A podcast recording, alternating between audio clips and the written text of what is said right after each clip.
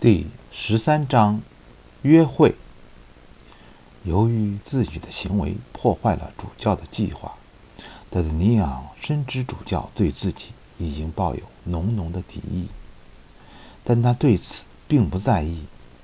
他在意的是自己心心念念的姑娘。终于等到了邀约的来信，但事情并没有他预想中的浪漫和顺利。达德尼昂以最快的速度赶回家去了。普朗西，有没有我的信？他一进门就迫不及待地问。没人来送信，先生。随从帮他关上门，但是有一封信自己跑过来了。自己跑过来？你在瞎说什么？我的意思是说，有一封信在我回来的时候就已经在桌子上了，但是您房间的钥匙一直在我衣兜里。信呢？我没有动，它还在桌子上，先生。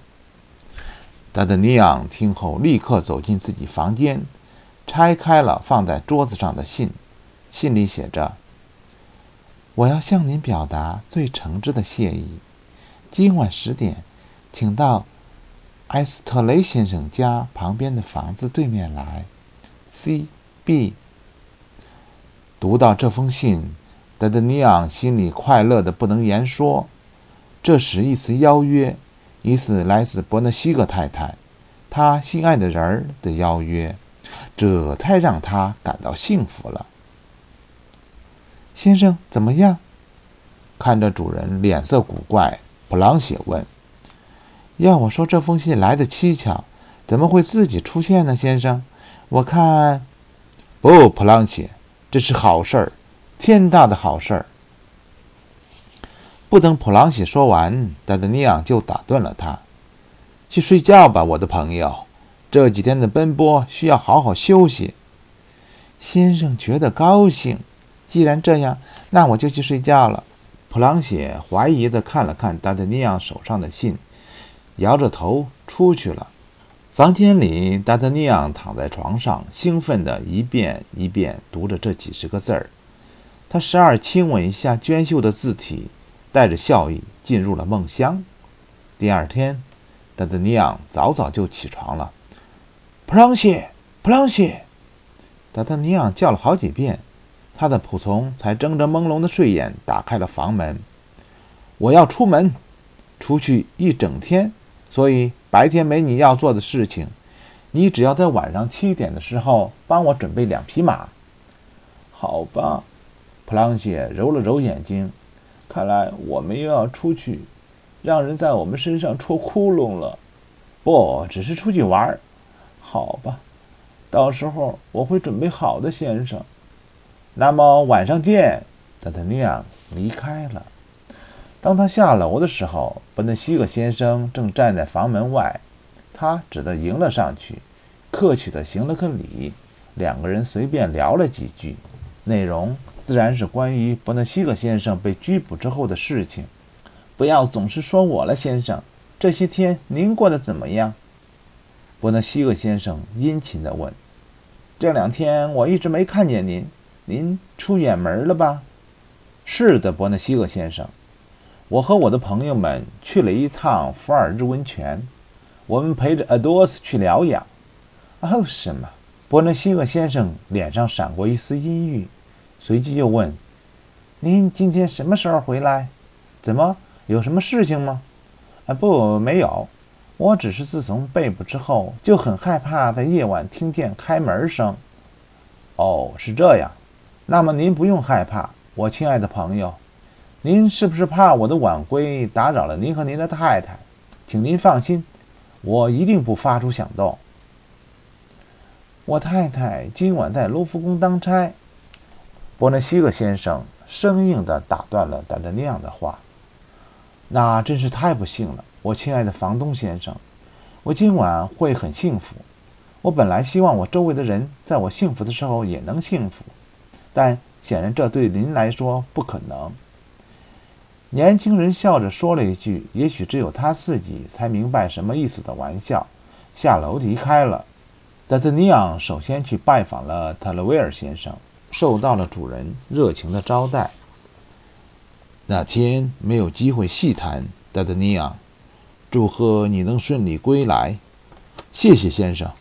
我想说，特勒威尔先生见四周无人，突然压低了声音：“无论你去英国做了什么，你的归来显然跟国王、王后的快乐有关。但你要当心。”主教看上去非常的不满。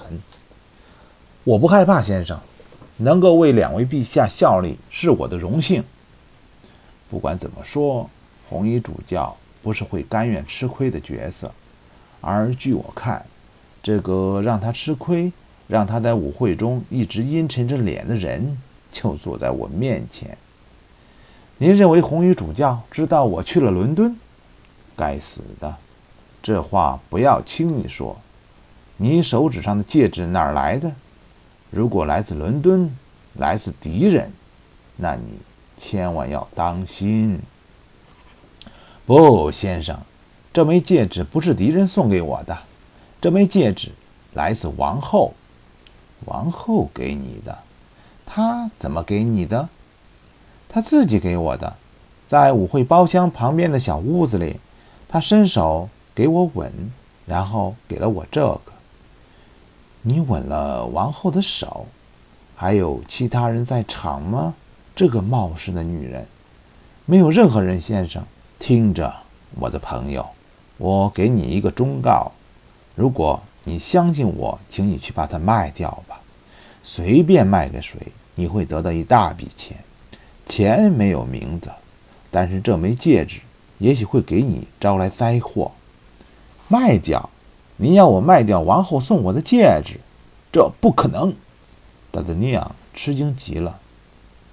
那就把它收好，别戴在手指上招摇。收起来。这么说，您认为我真的有危险？达达尼昂见特雷维尔先生如此，他也开始不安起来。你需要小心翼翼，从现在开始。每时每刻小心主教，小心他的花招。什么花招？见鬼！我要是知道，我还会担心吗？那些阴谋诡计，他想得到的所有阴谋诡计，也许是逮捕你。逮捕？他凭什么逮捕一个为陛下效忠的人？凭什么？哼！他逮捕阿多斯的时候有理由吗？听着。躲开每一个跟你挑衅、企图给你惹事的人，提防身边的每一处可能隐藏着的危险。别相信任何人，包括朋友、兄弟，尤其是情人。为什么？尤其是情人？达达尼昂脸红了。利用情人搞阴谋是主教最喜欢的手段。对了，您的三个伙伴呢？这正是我来的目的，先生。我想问问您，是否有他们的消息？没有，一点没有。是这样，先生，半路上出了很多乱子，他们为了保护我和我的使命，都出了些事情。阿莱米斯还中了子弹。看，这还不能证明主教的阴险吗？他不在乎伤了谁，只要能够达成他要的。特勒维尔先生沉思了一下，我有个主意。既然红衣主教在巴黎企图谋害你，那么你不如离开，去找他们三个，正好避一避。对你应该去，最好今晚就走。这是个好主意，先生。但是今晚不行啊。为什么？您跟人约好了。是的，先生。达德尼昂回答的有些腼腆。这么说，是个女人。哦，女人！我说了，会有人想要利用你的情人。好吧，如果你今晚侥幸活了下来，那明天一早就离开吧。是的，我答应您，先生。那么，祝你顺利。你需要钱吗？不，我想我的钱足够了。那么我还能见到你吗？在你走之前，恐怕没时间了，先生。很好，一路顺风。谢谢，再见，先生。达德尼昂离开了，走的时候十分感动于特雷维尔先生对自己父兄般的关爱。他先后拜访了三个朋友的家，可是他们都不在家中，他们的跟班儿也没有回来。他回到家，看到白金汉公爵承诺赠予他的四匹马，已经有三匹出现在了马厩。普朗西正在为他们刷毛。先生，您出门和伯纳西厄先生谈话的时候，我看到了。我看他不像是好人，他脸上的神情不大对。你说的对，普朗西，他绝对不是好人。达德尼昂拍了拍普朗西的肩膀，回答：“先生，那封来历不明的信，我想您是不是应该取消晚上的事情？”不，普朗西。我要去，这正是对鬼鬼祟祟的本纳西格先生最好的报复。普朗谢看到自己主人的计划无望改变，只好叹了口气，继续给马刷毛。在达德尼昂到家之后不久，第四匹马也被人送来了。晚上，达德尼昂和普朗谢骑着其中的两匹，带好配件和枪支出发了。